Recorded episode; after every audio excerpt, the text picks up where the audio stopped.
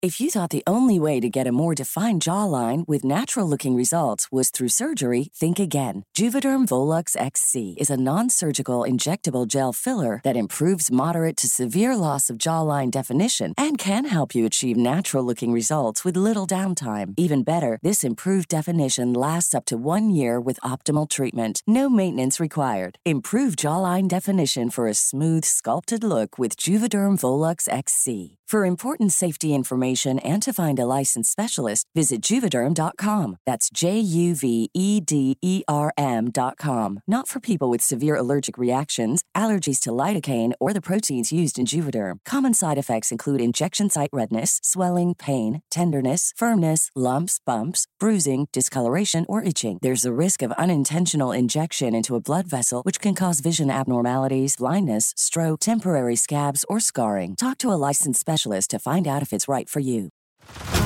Head over to Hulu this March, where our new shows and movies will keep you streaming all month long. Catch the acclaimed movie All of Us Strangers, starring Paul Mescal and Andrew Scott.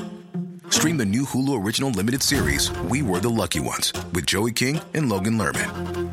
And don't forget about Grey's Anatomy. Every Grey's episode ever is now streaming on Hulu. So, what are you waiting for? Go stream something new on Hulu. Say hello to a new era of mental health care. Cerebral is here to help you achieve your mental wellness goals with professional therapy and medication management support. 100% online. You'll experience the all new Cerebral Way, an innovative approach to mental wellness designed around you. You'll get a personalized treatment plan from a therapist, prescriber, or both in a safe and judgment free space.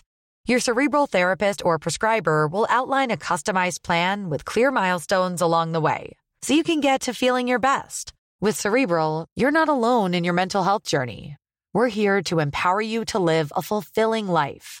So take that first step towards a brighter future and sign up today at cerebral.com slash podcast and use code ACasts to get 15% off your first month. Offer only valid on monthly plans. Other exclusions may apply. Offer ends July 31st, 2024. See site for details.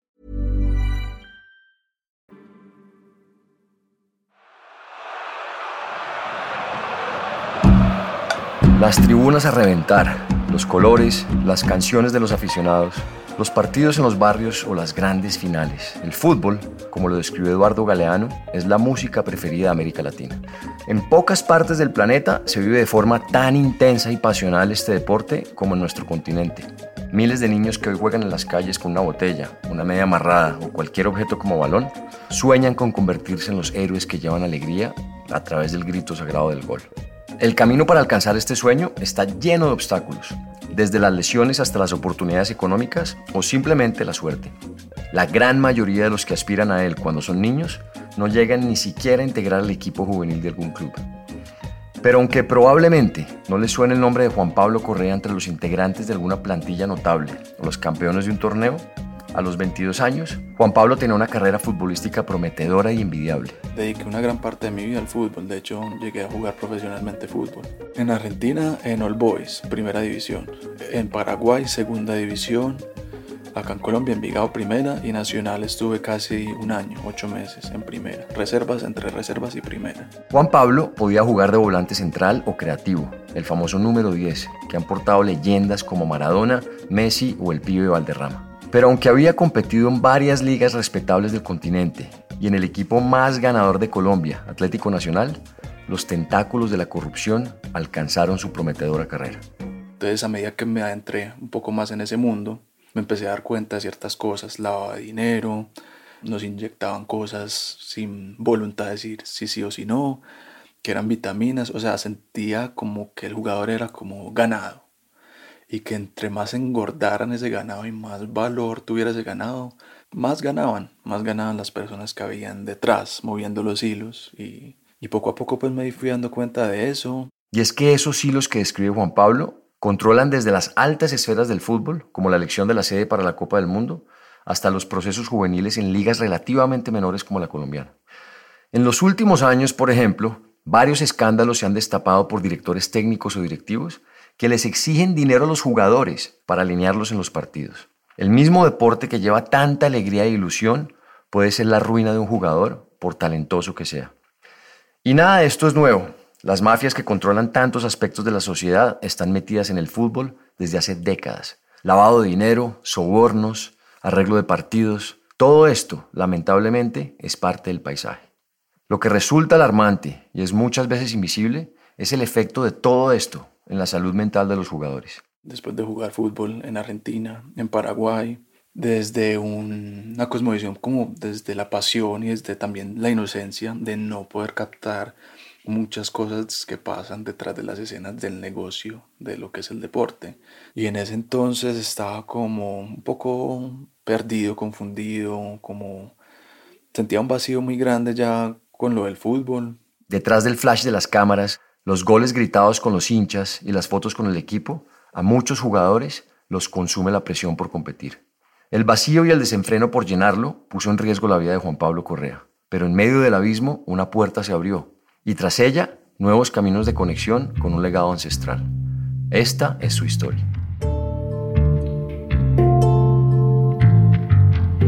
Mi nombre es Nicolás Ibarwen, soy periodista, ambientalista y amante de la naturaleza.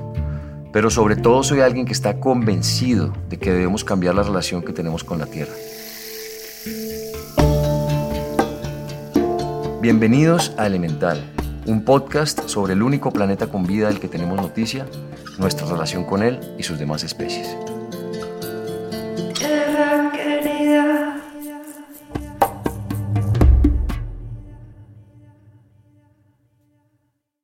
Aunque es fácil reconocer su acento paisa, Juan Pablo nació en Estados Unidos y aprendió inglés casi al tiempo que español. Yo soy colombo americano o gringo paisa, como bien dicen acá. En la época de los noventas, mi padre era ingeniero acá en Colombia construyendo carreteras y en esa época estaba un poco distinta la situación acá en cuanto a seguridad. Entonces, como muchas familias colombianas, durante ese tiempo migraron a Estados Unidos. Entonces yo y mi hermana nacimos allá. También fue como una movida estratégica. Aunque nació y creció fuera del país, siempre estuvo en contacto con lo que era Colombia en los 90. Pero en medio de la arremetida del narcotráfico, las tomas guerrilleras y el fortalecimiento del paramilitarismo, muchos recuerdan a la generación dorada de futbolistas que pusieron en el mapa del deporte el nombre del país. En 1990, un año antes de que naciera Juan Pablo, la selección colombiana sorprendió al mundo en Italia, con un empate agónico ante el futuro campeón de aquel mundial, Alemania. Muchos recordarán este emocionante momento.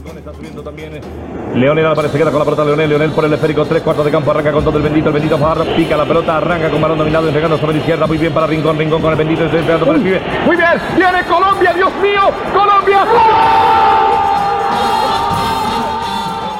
Después vino el 5 a 0 frente a Argentina, en el Monumental de Buenos Aires. La explosión de talento del Tino Asprilla en Europa, algunas finales de la Copa Libertadores y otros momentos históricos del fútbol nacional. Esta época dorada que algunos dicen que finalizó en el 2001, cuando Colombia ganó la Copa América, marcó a varias generaciones de niños y niñas, como Juan Pablo, que soñaban con hacer del balón su vida.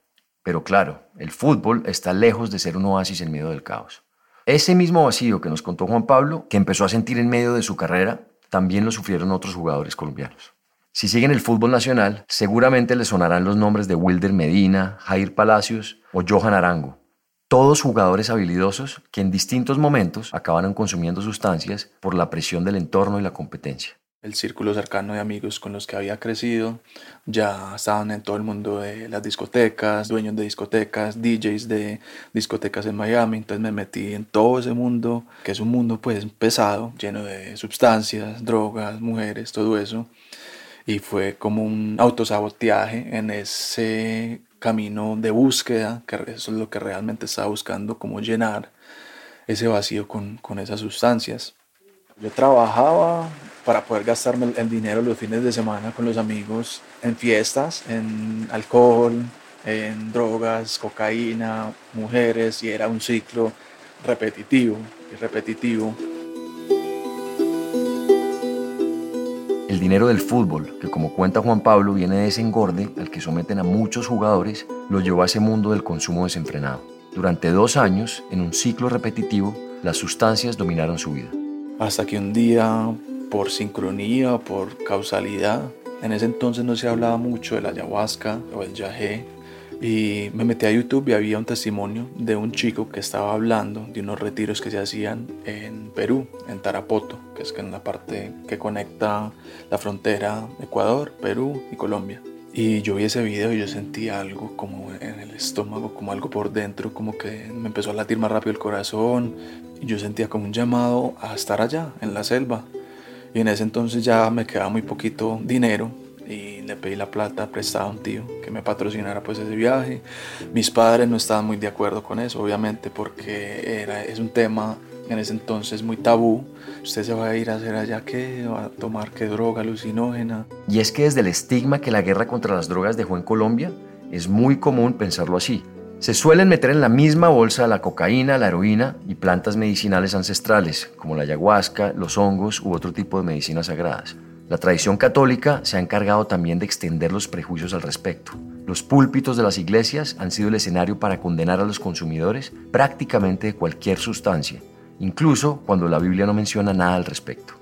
Pero este llamado que Juan Pablo sentía en su interior no obedecía al ciclo tóxico en el que había entrado años antes. Era como si la naturaleza lo estuviera llamando y quisiera mostrarle una forma de salir del agujero que lo atormentaba.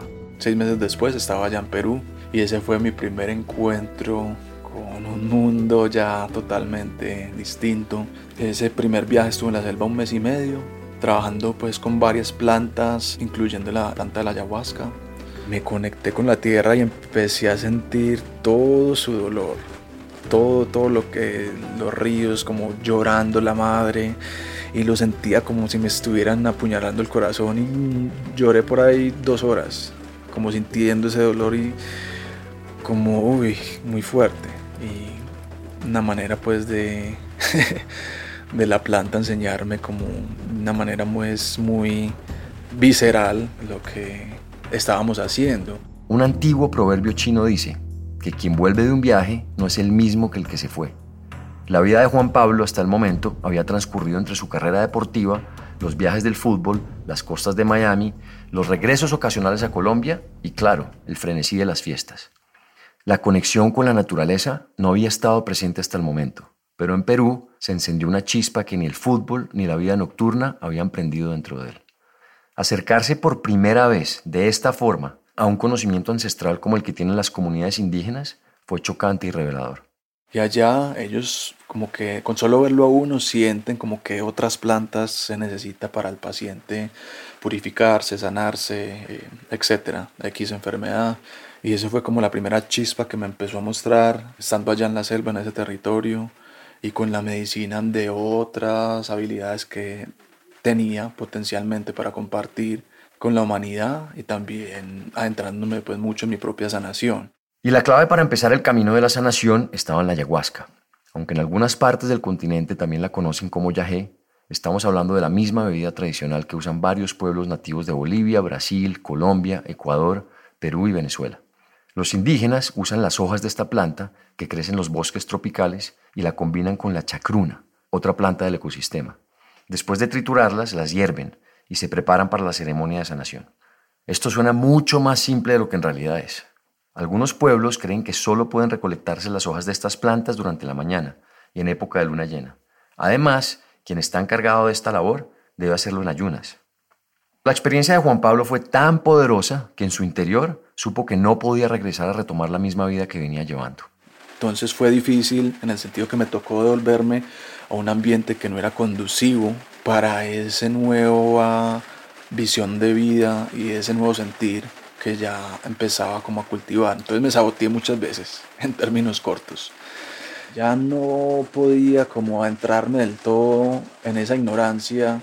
Ya como que había hecho un clic, algo en mi ser, en mi psiquis, en mi cerebro, que ya no me permitía pues estar totalmente en esa parte, en ese ambiente, con esas personas, en esa oscuridad, digámoslo así. Aunque gracias al fútbol pasó largas temporadas en Colombia, su vida prácticamente estaba en Miami. Así que el primer gran cambio fue regresar al país de sus papás.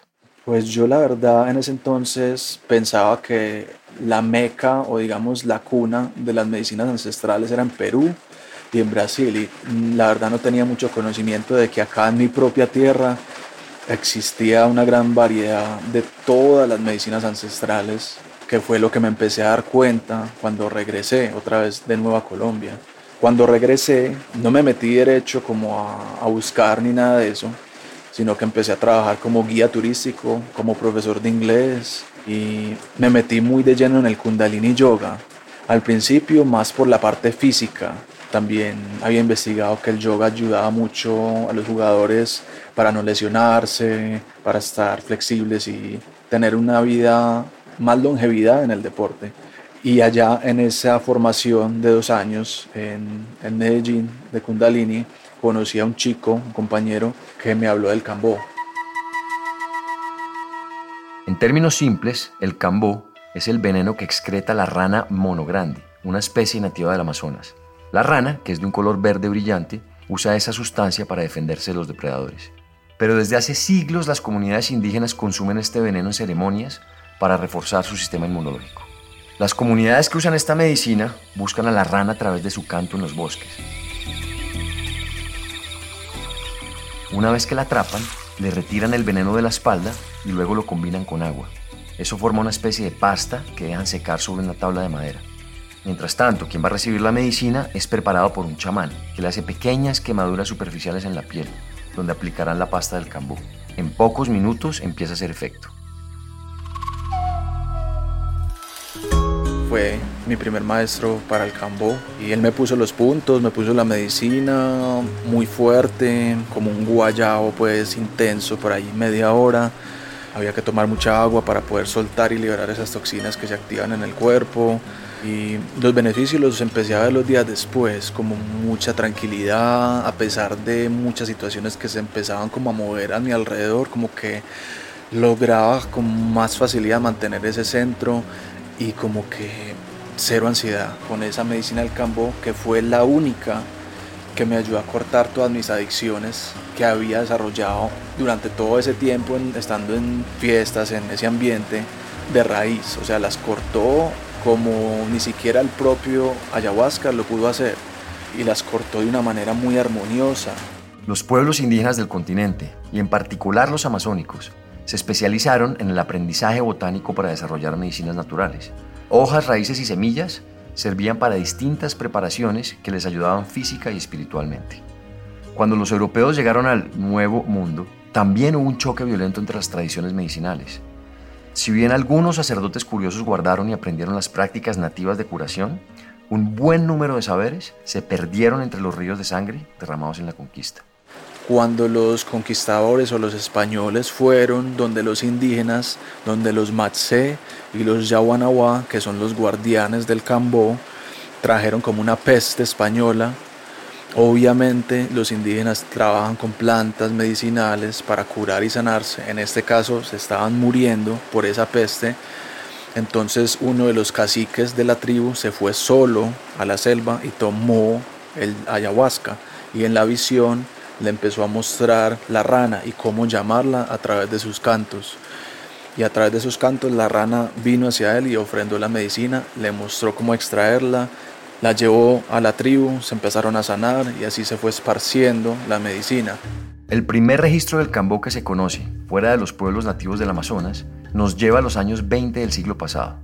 El misionero francés Constantin Tastevin observó esta práctica cuando cruzaba el río Juruá de Brasil.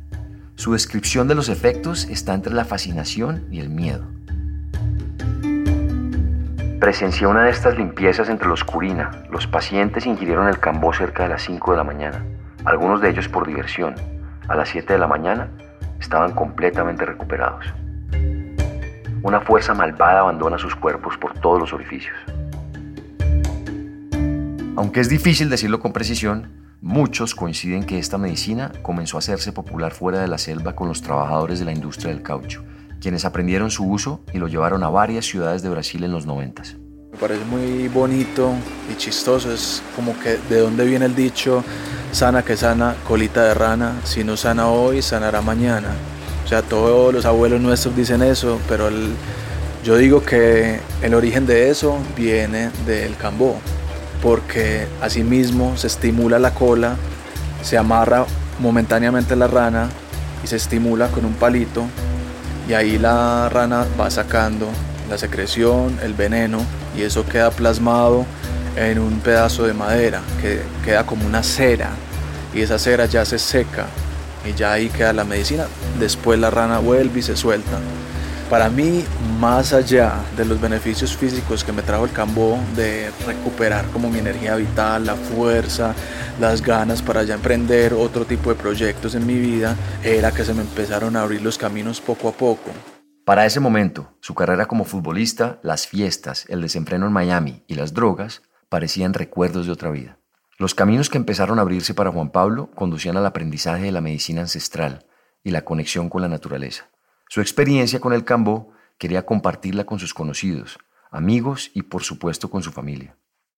El proceso de ya de aprendizaje para uno facilitar la medicina es largo, que eso implicó hacer varios viajes de regreso al origen, a Perú, aprender con los indígenas directamente. O sea, llegó un momento en el aprendizaje con ese primer maestro que él me dijo, listo, Llevas eh, casi dos años caminando conmigo, te he enseñado como cierta parte, pero para tú poder ser facilitador tienes que ir a donde está la medicina. Cuando Juan Pablo habla de facilitar la medicina, se refiere al proceso de convertirse en quien la aplica. Pero más allá de los detalles técnicos que debe aprender, es un viaje profundo y espiritual a la sanación. Siento que es un proceso pues muy necesario de, de atravesar esa propia sombra y esa oscuridad de uno para después uno poder acompañar a otros en ese mismo proceso.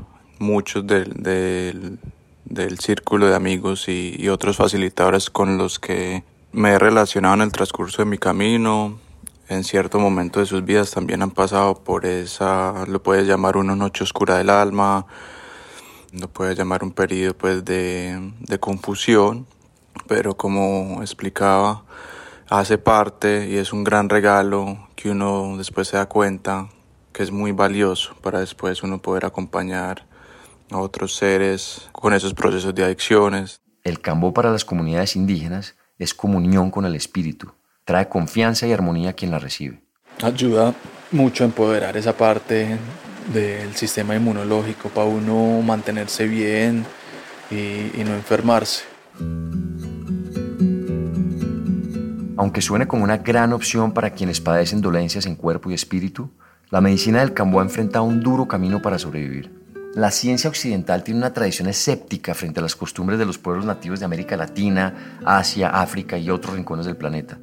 Durante el periodo de la conquista, por ejemplo, la corona española intentó prohibir la hoja de coca, que varias comunidades usaban de forma ritual en sus actividades diarias. De hecho, en el concilio eclesiástico de Lima, la bautizaron como el talismán del diablo. Algunos siglos más tarde, la ciencia moderna, aunque no persigue como la Inquisición a quienes practican tradiciones ancestrales, sí ha expresado sus reparos frente a medicinas como la ayahuasca, el uso ritual de la coca y el cambó, entre muchas otras. Asegura que no existen pruebas contundentes que soporten los efectos que genera.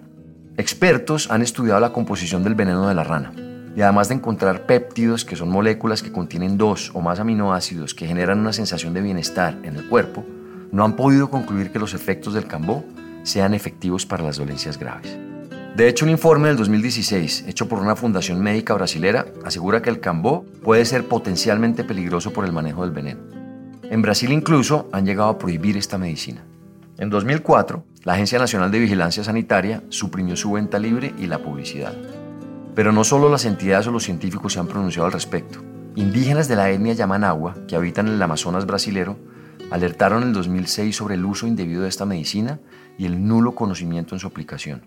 Por eso le dicen la vacuna de la selva, porque digamos que el veneno es veneno o la medicina es medicina de acuerdo a la dosis. Entonces, de acuerdo como a esa dosis que se aplica de la medicina, entra a ser como un estrés, pero un estrés positivo para el cuerpo que hace que el sistema inmune se ponga más fuerte. Es como lo que hacen con las vacunas de medicina occidental, que de cierta manera tienen esa sustancia o ese virus para que el cuerpo eh, active más eh, su sistema inmunológico. Pero si el Cambó había marcado el nuevo comienzo del camino de Juan Pablo, otra medicina sería la clave para convertirse en facilitador.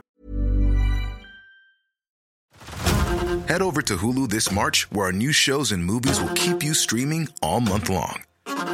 Catch the acclaimed movie All of Us Strangers, starring Paul Mescal and Andrew Scott. Stream the new Hulu original limited series, We Were the Lucky Ones, with Joey King and Logan Lerman. And don't forget about Grey's Anatomy. Every Grey's episode ever is now streaming on Hulu. So, what are you waiting for? Go stream something new on Hulu. Ryan Reynolds here from Mint Mobile. With the price of just about everything going up during inflation, we thought we'd bring our prices down. So to help us, we brought in a reverse auctioneer, which is apparently a thing. Mint Mobile unlimited premium wireless. Ready to get 30, 30, bit to get 30, bit to get 20, 20, 20, bit to get 20, 20, bit to get 15, 15, 15, 15 just 15 bucks a month. So, Give it a try at mintmobile.com/switch. slash $45 up front for 3 months plus taxes and fees. Promo rate for new customers for limited time. Unlimited more than 40 gigabytes per month slows. Full terms at mintmobile.com.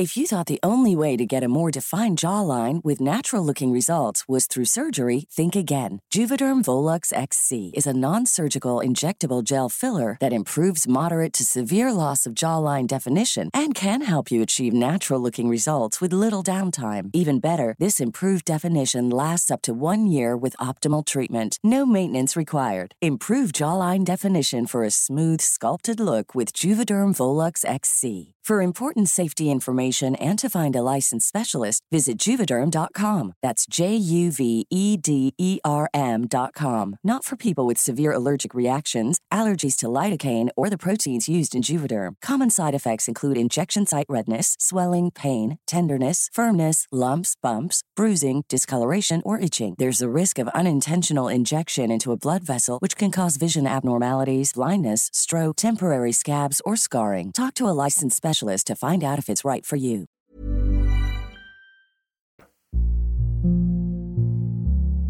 El bufo para mí es la medicina más poderosa en cuanto a todo este mundo de la medicina ancestral.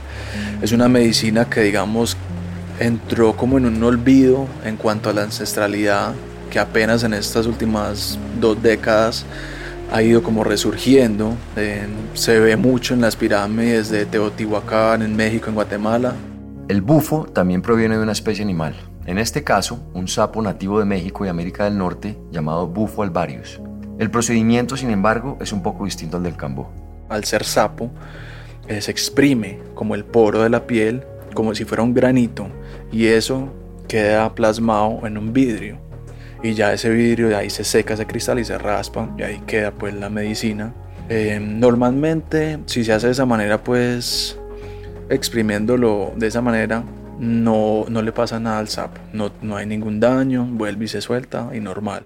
Pero la zona donde vive el sapo es una de las más calientes del mundo, tanto por sus altas temperaturas como por los problemas de violencia.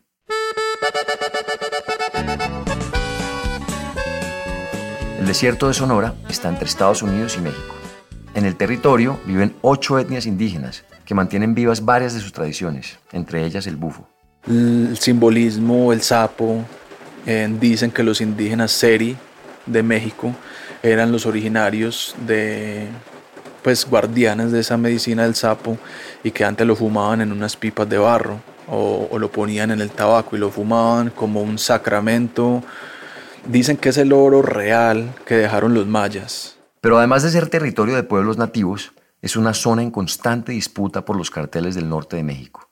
Los Zetas, el cartel de Sinaloa, el de Juárez o el de Jalisco son algunas de las organizaciones más poderosas que pelean por el control del desierto donde vive el sapo. Como la medicina está en un lugar tan particular, está en toda la frontera con Estados Unidos, por ahí pasan muchas otras sustancias, drogas, están los carteles mezclados con los indígenas.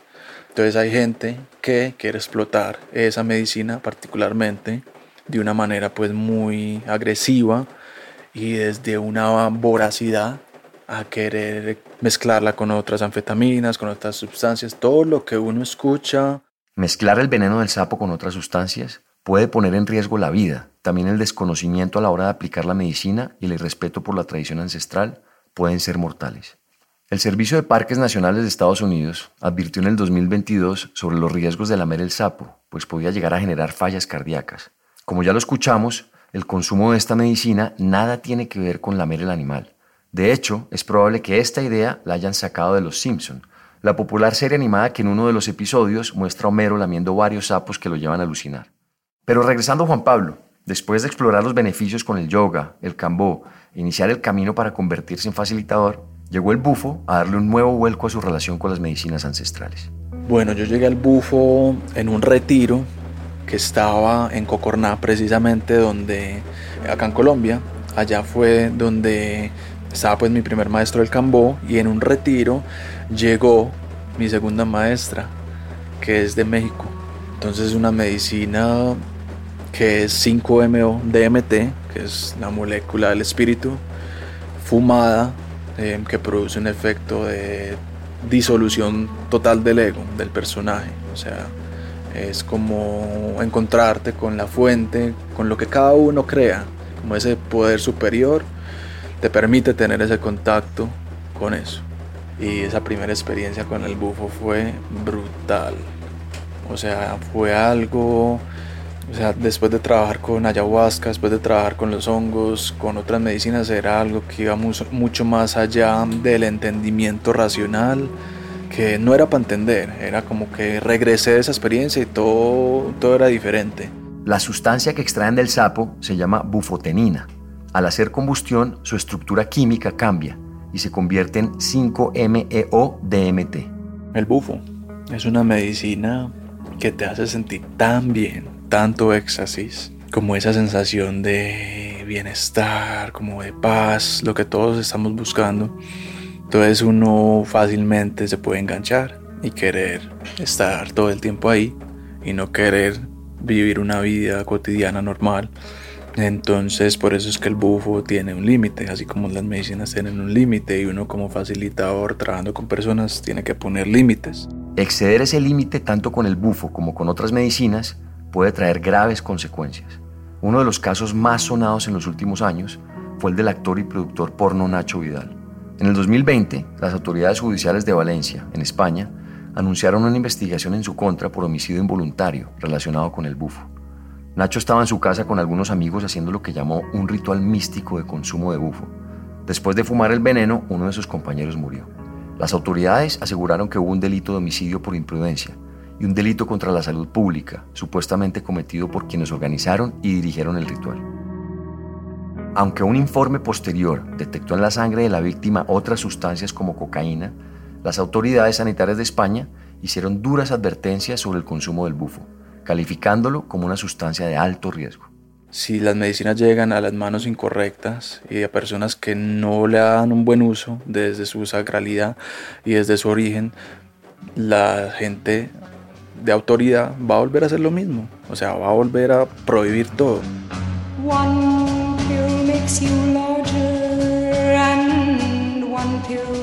La tradición de prohibir todo lo relacionado a sustancias psicoactivas, medicinas ancestrales y hasta rituales nativos no es nueva en el mundo. Después del boom de las drogas en los años 60, hubo una oleada prohibicionista en prácticamente todos los países. En América Latina y Estados Unidos, la agenda estaba enfocada principalmente en la marihuana, la cocaína, la heroína y los ácidos. Las medicinas ancestrales pasaron relativamente desapercibidas hasta hace un par de décadas cuando empezaron a hacerse populares fuera de las comunidades que las han trabajado durante siglos. Este nuevo boom, como lo hemos visto, conlleva algunos riesgos relacionados con la falta de aprendizaje de los rituales, la mala manipulación de las sustancias e incluso los problemas de salud pública. Pero también le ha abierto las puertas a personas como Juan Pablo, que por las vueltas que da la vida encontró en estas medicinas su propósito por algo está viendo como este tipo de, boom que está llegando ya al hombre blanco, la medicina, porque uno también habla con gente indígena y ellos dicen que ya los hijos y los nietos no quieren aprender y quieren vivir como nosotros acá en la ciudad y escuchar reggaetón. Tiene que haber un, siempre ha existido un orden y unos guardianes que son los que permiten que esa medicina salga a ciertos lugares y a ciertas personas. Y, ese manejo siento que para la sostenibilidad de la medicina y longevidad a largo plazo es muy importante que nos pongamos de acuerdo eh, como mestizos, como gente blanca, gente de todas las razas y los indígenas para que esta medicina pueda seguir ayudando a muchas personas por mucho tiempo. Lo que quizás Juan Pablo no había imaginado en ese punto es que el camino de facilitador lo llevaría también a vincular a su familia de fuerte tradición católica a las experiencias con las medicinas. Bueno, el proceso con la familia es bien interesante. Después de ese primer encuentro y retiro en Perú en la selva, llegué así como con una luz queriendo, de cierta manera, como imponente, compartirles lo que había aprendido, los beneficios de la planta, todo, pero fue ahí mismo como un choque. Y claro, no puede juzgarse tampoco la reacción de su familia frente al enorme cambio que experimentó Juan Pablo después del viaje a Perú. En las familias más tradicionales existen fuertes prejuicios sobre el consumo de sustancias. Usualmente se asocian con la ruptura de los valores más conservadores que se han impuesto durante décadas. En el caso de su familia no faltaron los cuestionamientos. Porque era como que, ¿vas a ir a otro retiro? ¿A qué? ¿Qué, qué más vas a hacer allá? ¿Otra vez vas a hacer cambo? ¿Otra vez vas a tomar ayahuasca? Y entonces yo me entraba esa duda en mí, como que bueno, ¿qué estoy buscando yo? Pero algo como que me seguía empujando sutilmente, sutilmente, como que siga, siga, siga, siga. Y pues doy gracias por haber seguido, porque han llegado pues muchas bendiciones. En particular, la oposición más fuerte venía de su papá, que como nos contó Juan Pablo es ingeniero y trabajó durante mucho tiempo en la construcción de carreteras. Es decir, el clásico perfil de alguien que no está muy abierto a las experiencias con medicinas ancestrales. Así lo sentía Juan Pablo. Me acuerdo así clarito que él decía, no, yo nunca me voy a tomar eso. Decía, yo, no puede decir eso, esta agua no beberé. Pero aunque la posición de su papá fuera tajante, poco a poco su mamá, su hermana e incluso algunos tíos se abrieron a estas medicinas. Mi mamá siempre ha sido de una, para las que sea. Sí, cuando les mencionaba la ayahuasca, había como, uy, como sustico, pero por fin mi mamá se decidió. Ella fue la primera, listo, yo voy. La motivación pasaba por compartir con ellos aquello que le había cambiado la vida en todo sentido. Mucho más que los efectos del estado alterado de conciencia que generan estas medicinas, era el encuentro espiritual individual y colectivo que vivían en los rituales que ya estaba organizando como facilitador. Y cuando menos lo esperaba, llegó también la oportunidad de hacerlo con su papá. La apertura de mi padre, que fue pues un caso que yo Siempre quise y anhelé, pero no pensé que en esta vida se iba a dar. Siempre le ha gustado mucho el ciclismo. Entonces tenía un grupo, ya yo brindando la medicina a un grupo de ciclistas profesionales en Santa Elena, acá en Medellín. Y le dije, pa, imagínate que estoy trabajando con un grupo de atletas profesionales. Y es que, ah, yo pensé que había que estar enfermo para uno hacer el cambo. Y yo, no, pues ellos son atletas de alto rendimiento, uno siempre se puede sentir mejor. Es que sí, tenés razón. Y bueno, y, sin mucha mente se animó y fue a ese primer cambo y compartió con ellos. después de eso, uno de esos ciclistas terminó ganando una carrera muy importante acá en Colombia. No voy a mencionar el nombre de él. Después me escribió que muchas gracias. Y ahí poco a poco fue entendiendo y recibiendo ya los beneficios pues, de la medicina. Le ayudó mucho. A los dos días salió a montar y me dijo, gordo, Juanpa, imagínate que hice el récord de mi propio récord de, de, esta ruta que hice. No me acuerdo si fue Palmas o la ruta a la Unión. Y ya de ahí poco a poco fue entrando a la medicina.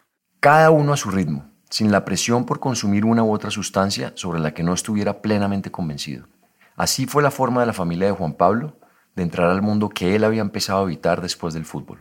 Además de sanar en su interior las viejas heridas del pasado y entrar en una nueva etapa de armonía con su familia, el camino también lo llevó a entender la forma en la que a través de rituales, medicinas y saberes, las comunidades indígenas buscan relacionarse con la tierra. Pero estamos tan enfermos en ese momento que no nos podemos conectar con eso porque no vemos la relación entre la tierra y nosotros porque estamos nublados de cierta manera. Y así como tú lo dices, lo que está arriba está abajo, eh, es un reflejo exactamente de, lo que está afuera. Entonces, las plantas medicinales, eh, las tecnologías ancestrales, eh, todo eso es, nos ayuda como a entrar en esa conexión con la tierra de nuevo y a ese cuidado de nosotros mismos. Estamos muy enfocados en en, recibir y estar bien ya. Entonces lo que ayudan esas tradiciones es a poder ver más allá, poder ver más allá de nuestros hijos, qué les va a quedar a ellos, cuál es el legado real que les vamos a dejar. No es una casa, no es un auto, es el conocimiento de cómo vivir en armonía acá en la tierra, cómo cultivar, cómo sembrar, todo eso. y ese mapa no se puede perder. Lamentablemente ese legado no solo se está perdiendo, sino que podría extinguirse mucho antes de lo que imaginamos. Nunca antes el planeta había enfrentado tantos riesgos como ahora, empezando por la crisis ambiental, que es ante todo una crisis espiritual, de desconexión con lo sagrado, con nuestro origen, con lo que nos da vida. Durante décadas, científicos, comunidades indígenas, activistas y muchas otras voces han advertido sobre la necesidad de cambiar nuestro estilo de vida para garantizar la supervivencia de nuestra especie y todas las que habitan la Tierra. Sin embargo, quienes toman las decisiones y manejan en mayor o menor medida el rumbo del planeta no siempre escuchan las advertencias. Por eso siento que muchas personas que están a cargo de los países son personas que les pueden ser muy mayores biológicamente, pero son niños por dentro, como desde un niño herido, moviendo un país. Entonces hace falta abuelos mayores de sabiduría que nos inicien de nuevo en estas prácticas espirituales para madurar como seres humanos. Las enseñanzas en el camino de ser facilitador para Juan Pablo apuntan a esa madurez. Alguna vez el rumbo de su vida estuvo detrás de la pelota, en búsqueda del gol. Pero hoy, así como le sucedió durante el viaje a Perú, que cambió por completo su existencia, siente el llamado de una inteligencia superior.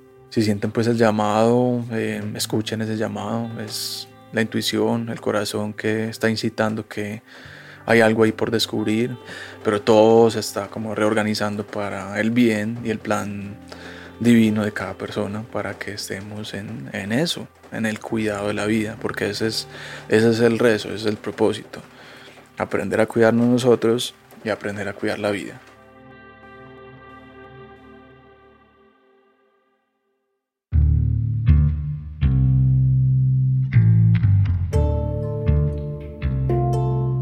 Este episodio es una coproducción del equipo de la no ficción, de Exile Content Studios y de Nicolás Ibargüen. El guion fue escrito por Juan Camilo Hernández y editado por Miguel Reyes.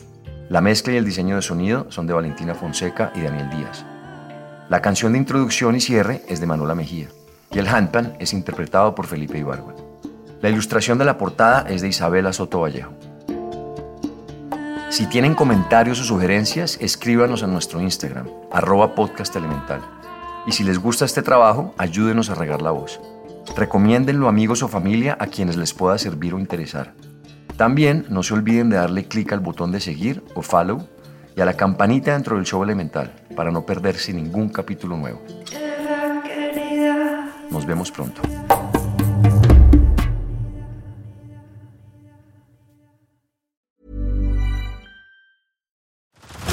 Head over to Hulu this March, where our new shows and movies will keep you streaming all month long.